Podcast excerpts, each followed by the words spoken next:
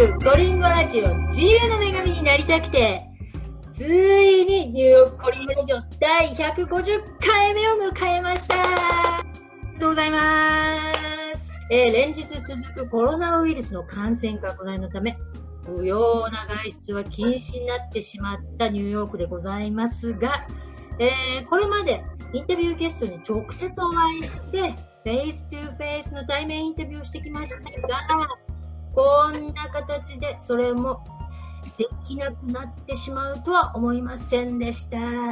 それでですね、えー、ニューヨークリンゴラジもついに放送中止かと思っておりましたが、ピンチはチャンスで乗り切っていこうと思いまして、外出禁止の時だからこそオンラインテクノロジーを駆使して初のオンラインインタビューにチャレンジでございます。そして、その私のこんな初の第1回目のオンラインインタビューのご出演してくださる寛大なゲストは、じゃじゃんこちらにいらっしゃいますね。ギタリストでウクレレ奏者、そしてニューヨークウクレレ専門店のディレクター、酒井正文さんです。いやーって、イン そういタビューございうノリで。もう、もう、どうなることやらと思うんですけれども、まずこのインタビューの前に、酒井さんのレッスンを受けたんですけど、オンラインレッスンをね、こんな感じで、はい。オンラインレッスンでやってますよって。結構ね、あの、ウクレレの歴史から、もう基礎から持ち方から、使い方から、すべて教えてくださいますよね。はい。もう、あの、ウクレレを弾くだけじゃなくて、音楽全般のことから、いろんな、もう360度、いろんなとこからで、で、いろんな人の、そのポテンシャルにはい。合わせます。なので、みんながやりやすいようにしていきたいと思います。うん。それでですね、現在このコロナウイルスの影響で、いろんなミュージシャンとか、パフォーマーの方とか、いろいろ大打撃を受けてるかと思うんですけれども、どうですぶっちゃけ、酒井さん、ミュージシャンとしては、今の状況はどんな感じでしょそう、そうですね。まずそのミュージシャンとしてっていうところで言うと、う、とってもとっても、あの、大変だなっていうのは確かで、確かですね。あの、実際のところ、あーもう本当にし仕事っていう経済活動っていうのがミュージシャンとしてね、もう僕含めみんな大変な時期だと思います。はいはいはい。はい。そうですよね。で、いろんなショーとか、ライブショーとかがね、キャンセルになったりしてるじゃないですか。ええ、それもそうですね。えっ、と、うんそうですね。僕もギリギリ、その、えー外に出ちゃいけないよっていうところまで仕事、普通に演奏活動してました。はいはいはい。ですけれども、結局その、実際ライブハウス、うん。それから、バーとかもクローズですからね、全部ね。そう、もうそういうとこがクローズなんということで、すべてのそういう場所が、メニューがまずダメなので、うん。演奏そのものが、うん。まあまあ、現実不可能ですよね、その、はいはいはい。外ではね。うんうんうんうん。ねえこんな大変な時なんですけれども。で、まずですね、酒井さんはニューヨークでギタリストであり、ウクレレ奏者であって、そうやって活動してるかと思うんですけれども、はい。あの、まあ、今のね、状況はコロナで変わってしまったんですけれども、どんな活動を主にされてたんですかね、これまで、ニューヨークで。そうですね。えっ、と、僕基本的にギタリストうん。としてずっと、あの、活動をしてます。まあ、シンガーとしての活動が、まあ、ニューヨークに来てから増えてきましたけども、まあ、まあ、初めから言うと、その、東京でね、あの、音楽活動を始めて、プロになったのが1989年です。うそのん。時に、キングレコードっていうレコード会社のところのバンドのギタリストで仕事してから、うんまあ、東京で基本的にね、そこら辺で活動して、まあ、いろんなバンドやったんですけど、で、うんニューヨークに来ました。1995年に来たんですけども、その後からは、ほとんどギターを弾いて、まあうん、すぐ、でもね、歌い始めましたね。ブルースをね、あの、結構やってました。9 1990年代は。で、なので、アメリカ人、こちらの方は僕のことをブルースの境で認識してるお友達が多いです。そうなんですね。そうなんです。へえ。で。9-11ですね。うん。起き起きました。大変な事件が。はいまあ、はこういうことが起きたときに、い。まあ、あの、今みたいに、ここまでじゃないんですあの時はあの時ですごいと思いましたけれども、僕もあれを体験しました。うん、で、その時に、あのことが起きた後、街がだいぶ静かになりました。はい、そうです。街がで、音楽が消え去っちゃう。街がね。街から音が聞こえない。でもその時でも、少しずつ少しずつ、まあ、活動する。で、その時には僕は、まあ基本的にジャズ、うんジャズを中心なギタリストとして、うんあの、活動してました。うんで、それから2005年ぐらいになってくると、えっ、と、ボサノバに突然目覚めるんですけど、境が。2004年。で、目覚めた感じです。今までギタリストではやってました。だけど、シンガーとしてボサノバを、まあやってみよううん。と。で、と同時に生徒をもう2000年から教えてて、いろんな生徒が僕のことをササポートしてくれて、いや先生の、あの、ぜひボサノバのコンサートをどんどんやってくださいっていうことで、はい。もうそこからすごいボサノバ研究するようになって、その頃はもうボサノバ堺。なんとか堺、小田、ボ、ボサノバ堺に。ボサノバ堺。正わ反対じゃないかみたいなね。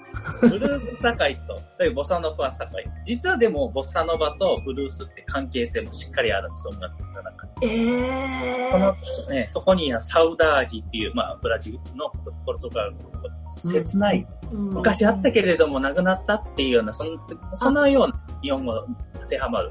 これ、ブルースなんですね。うんうんうんうん。アメリカのブルースも、なんか日本人が考えるボサノバ、海の浜辺で、こう、やってなんかいいなぁなんていうイメージだけじゃなくて、哲学的であったり、えー。そういうのも。それをしばらくやってました。10年ぐらい、すごい真剣にボサノバだけに没頭しました。うん。だけど、それ、それをやった後ぐらいから、ウクレレと出会うんですね。ウクレレを、また生徒さんがウクレレ習いたいっていうギター生徒さんがいたので、教えるようになりそれはニューヨークに来てから出会ったんですか？いや、えっ、とですね、日本にいるときに、音楽活動してるとき、ウクレレを使ってました。時々。なるほど。はい。はい。しあの仕事でも弾いてました。だけど、真剣にじゃなくて、やっぱギタリストとして、ちょっと、あの、材料として使ってました。ああ、だなるほど、なるほどね。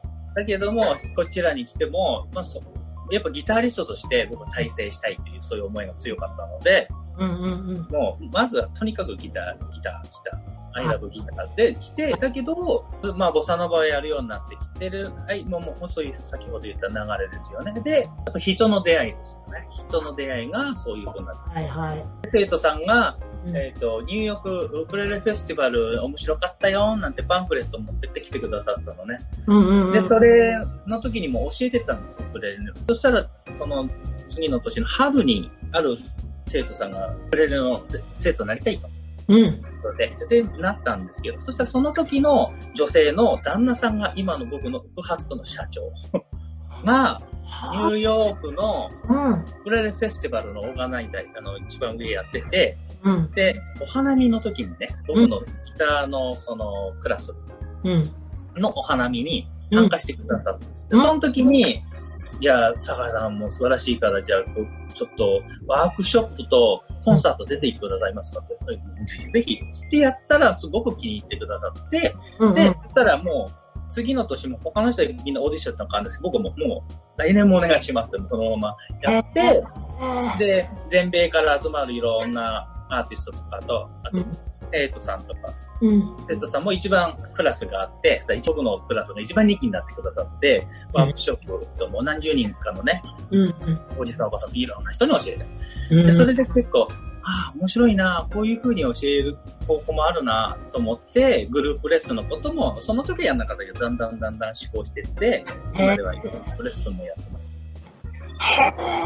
え、あの、もともと、ギタリストになろうって思ったきっかけは何だったんですか？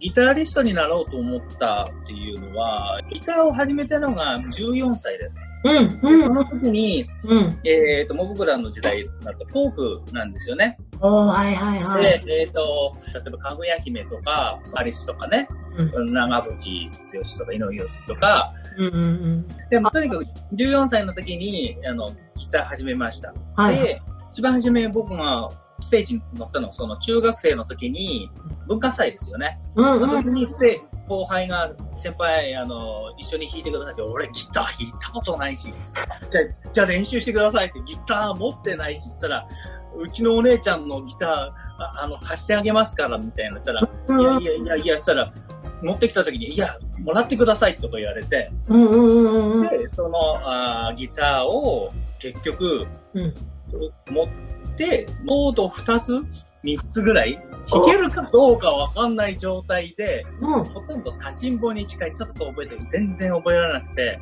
うんで、だけど、まあ、歌メインで、うん何をやったかっていうと、名残雪を弾いたわけです。で、それが僕にとって人生初の人人前でうんステージ立って、スポットライトあって、やってうん、むっちゃくちゃ止まっちゃって歌とち。であで弾きながら歌うってまた大変じゃないですかこんなこと初めから無理無理みたいな ことをね。わでもやったんですねそれをやって、でも恥ずかしいなしかなかったんですけど、何がすごいなと思って、その僕が失敗しても今度はステージの下で同級生とか聞いてるわけじゃないですか。うんうんうんうんそれをで一緒になって歌ってくれてるんですよ。それで、その時に音楽っていいな。っていう、そう、そっちに先に入って音楽っていいなって、なん、なんていいんだろうって、もうそれがあって、うん。その、かっこつけたいとかそういうことはあんま、その時はあんま考えてなくて、うん音楽っていいなってなって、やってるうちに、あ、かっこつけたいなってなってくるんだけど、いはいはいはいえー、あじゃあそっからもうじゃあギターに目覚めて。そっからもうギターいいなと思って、ギター始めて、で、エレキギターを先輩からうん。4000円、5000円ぐらいで買って、で、それでロックギター、ロックもやりたいなって。うんうんうんうんうん。フォークとロック、ニュー、ニューチックみたいな。で、オフコースとか好きだったんですよね。ああはいはいはい、ねでオフコースとかそうですけど、そういうのやったりとか、うん。なんだったかな、浜田省吾とかね。うんうんうんちょっとロック寄りだなんて言って、ラジオの時代なので、ラジオどんどん聞くようになってって、はいはい。ロックやりたいなってなって、うんうん。で、そしてドラムを、そ同じそのギターを、一番初めにギターをくれた人、一緒にステージ立ったうん彼が、うん。あの、またお姉ちゃんがね、ドラム、酒井さんに使ってもらいたいって言ってんで、わ意味わかんないんだ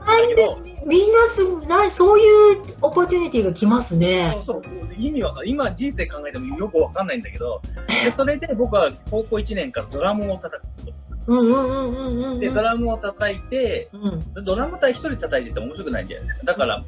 ドラムセットですよ。ドラムセット6畳のとこに入れて、畳の部屋に入れて、ドッカンドッカンやってて、もう親から怒られて、もう、ううるさいよって言って、僕はテニス部だったから、テニス終わって。なんでテニス部テニス部だったんですか？軽音部とかじゃなくていや、僕、あの、体育会系です。あの、音楽だけども、僕ずっと小小学校野球やってて、中学バレーボールやってて、で、高校はテニス部です。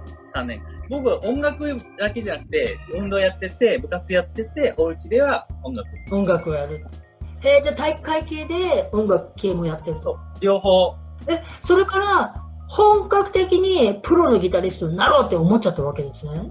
じゃあずっと。なら、ならなかったです。高校生の時に、でも、ぎあの、音楽はどんどんってそうやって好きになるわけですけど、うん。バンドもや、やるんですけど、うん。僕は東京に出た時にレコーディングのうん。勉強がしたい。裏方をやりたかった。えー、あそうなんだ。あのミュージシャンでこう自分が演奏家で。自分でプロのミュージシャンになれるなんて思ってなかったし、うんうんうん。だけど、音楽関係の仕事に就きたい。はつきたいかななんては、なんとなく、うんうなん。んうんとなく思ってる。で、東京に出て、そういう学校に出た専門学校。うんいやいや今でいう東京ビジュアルアーツっていうか、はいはいはいはい当はい。時は東京写真専門学校。で、えー、そこ行くと、その当時のすごい一番いいシステムのレコーディングのものとか勉強できた。で、僕はその学校に行って何を習ったかっていうと、レコーディングエンジニアのうん勉強、裏方。はいはいはいはいはななので、いうん。音楽、楽器じゃなくて、外からうん。音楽を見る思考の考え方を勉強したり、そういう。あ、どっちかというと、全体像を捉える。うんうんプロデュプロデュース的な、はいはいはいはいこれがでも、この年になって、もう本当良かったなって。だから全部で見れるから。なるほどもう、楽器をね、ギターだけやってきました、これやってきました。みんな、僕はギターもややりました、ドラムもやりました、うんでレコーディングも勉強しました。うんうんでうん。でやるから今、ウガハットとかでプロデュースできるわけ。なるほど、なるほど。へ全部やって役に立って。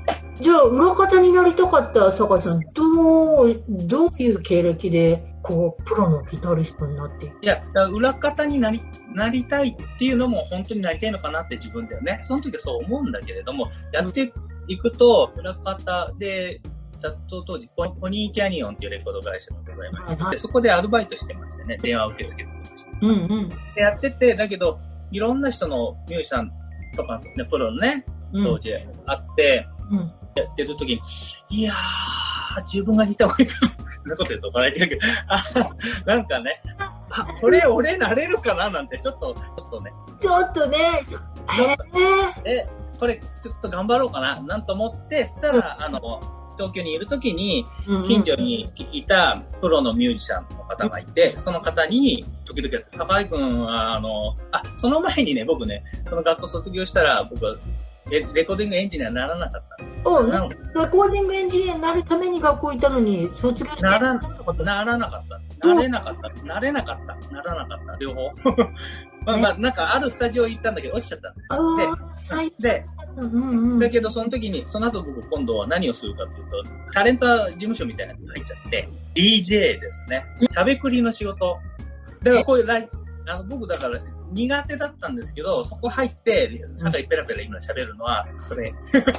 あじゃあもう、こう、積み重ねて分かってやってきたことが、今こう、役に立って。そう、だから、そね、そ今度はそうやって、今度はひ人の DJ だから、ひいろんなことを紹介したり、あと、水着ショーの司会やったりとかね、えーある某資生堂さんの、えーえーデモンストレーション生徒さんって思いっきり言ってますけどね。言ってますけどね。あのデモンストレーションの仕事仕事したりとかね、へえ。そうまあ、そうやって、まあ、いろんなスキルをね、読み上げていって、はいはい。で、じゃあそこに来てやっと、でも、何のために東京来たんだ？うんうん。考えて、うん、やっぱミュージシャンになりたいかったから音楽関係に就こうと思ったんだけど、やっぱギター弾きたいのかな？うんと思って、うんうんで、そしたらその先ほど言った人に紹介してもらったの、先生。その、っていうのは、ど それもその先生ドラマーなんですけど、うん。ドラマーの先生に、のとこのクラスしたらそこにはプロのミュージシャンが、弟子がか、めっちゃ集まってるところだった。うんうんうんそこのも門下というか、に入ったんです。入って、うん一からやって、うんまあ、そのその師匠が。酒井、あと、半年でプロになれなかったら田舎帰る。もうただただやってるなって言われて、そんなミュージシャンそんな甘くないって言われて。うんうんうんで、でやんなかったら静岡帰るって言われて。うんうんうんうんうんうんうんえそれわかりましたって。で、それでもう、だからレッスン、レッスン受けて、むっちゃ練習す、自分なりに練習して、はいはいドラマーの先生だから。だけど僕やりたいのギター。で、ドドラム持ってたら、うん、酒井、お前はギターにしとけって言われて、意味わかんない。わかんない。見抜いてたかどうかわかんないけど、ギタリスト。だけど、まあ、できてギターをやって。そしたら、ちょうど半年、半年経ったら、うんあの、そ、そこの、一番初めに僕が演奏するバンドの対バンって言って一緒にコンサート、ライブとかでやる。はいはいはい次のバンドの人が、ギタリスト探してるって。うんで、それをインフォメして、高井君なんかギター探してるバンドがあるよって言ってみたら、オーディション行ってみたら。うんうんで、それで行ったんです、電話かけて行って。うんうんで、行ったら、うーん、あいい子みたいだから、真面目そうだしね、とか言って。あの目とかじゃなくて見た目とか うん。真面目、真面目そうだねって。俺の演奏あんま聞いてない。え真面目そうだから。で、でとりあえず、あの、ものになるかわかんない。とりあえず、じゃあ、け研修期間じゃないけど、まだ生徒、あの、ギタリストがいるから、はいはいそれの、ちょっと坊やじゃないけど、うん何日かちょっと手伝いして、はいはいはいはいで、多分その日、それを、そのこと忘れてた。で、その期間があったんだな。一週間か見て、うんうんで、で、弾いてて、で、その間に見てたんですよね。うんこれなんだ大丈夫か。で、そしたら、うん、あった。じゃあ、じゃあうちのバンドのギタリストなんで。で、言って、えうんうんうんで、それで、1989年の9月1日から、うん僕はプロになれたんですよ。じゃあで、まあ、半年以内にプロのギタリストになれて静岡に帰らなくても済んだんですね帰らなくて済んだんです。帰らなくて済んだんです。じゃあそっからね、親も心配心配で、いつまで東京いる気だみたいなね。いやいや、もう仕事してますから。もうプロでやってますから。うわーで、でなかなか音楽でプロでやっていくの大変じゃないですか。まあだからね、はもうそこまずそこにね、ミュージシャン、ちゃんとそうお金をもらえるミュージシャンになる、そこの、と特に今は僕の時代よりは簡単で、昔はみんながみんなレコーディングできないし、みんながプロになれないし、みんなが特に大手のレコード会社のバンドとか入れないし、うんうんうん。ね。で、その後がもうちょっとこう、インディーズ系みたいなのが流行ってって、うんうんそうね、そういうのロックバンドとか出てたけど、まあ時代が違うので、まあでもそのおかげで、自分が得意としないこともいっぱいやらなきゃいけないこともあって、で、それで僕はどんどんどんどんスキルが上がってったんだけど、初めはやっぱロックしかできなかった。ロックのアートの一部のことしかできなかったけど、今ノンジャンルでほとんどやる、うんやるような境になってきた。まあいろんなバンド、なるほど、なるほど。はいはいはいはい。ギターで、3年ぐらいやってるうちに、3年かな、ね、でうちにビッグバンド、もうジャズ勉強しちゃった。うわーじゃあ、来たはい。